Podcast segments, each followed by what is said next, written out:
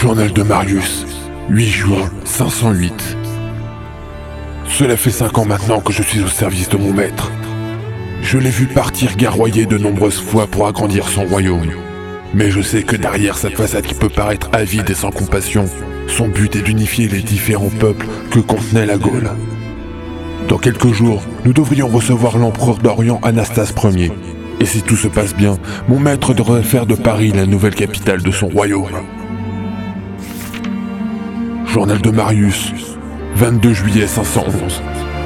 Hier, après avoir réuni un concile des Gaules, mon maître a été désigné comme Rex Gloriousissimus, fils de la Sainte Église catholique. Grâce à ça, l'épiscopat du royaume des Francs va devenir enfin laïque et va permettre enfin l'arrêt de toutes ces traditions barbares venues des pays germaniques.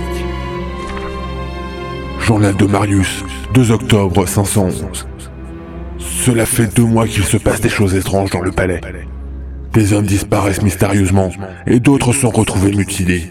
De plus, la santé du maître commence à décroître de manière intrigante. Journal de Marius, 26 novembre 511. Je, je les ai vus. Les démons, ils ont soufflé des mots à mon maître. Je, je suis effrayé. J'ai, j'ai peur que cette nuit ne soit ma dernière, et celle de mon maître aussi. Ce doit être eux qui sont à l'origine de la dégradation de sa santé et de tous les mystères qui se sont déroulés dernièrement. Mais, malgré tout, j'ai décidé de prendre les armes et de ne plus laisser ces démons approcher.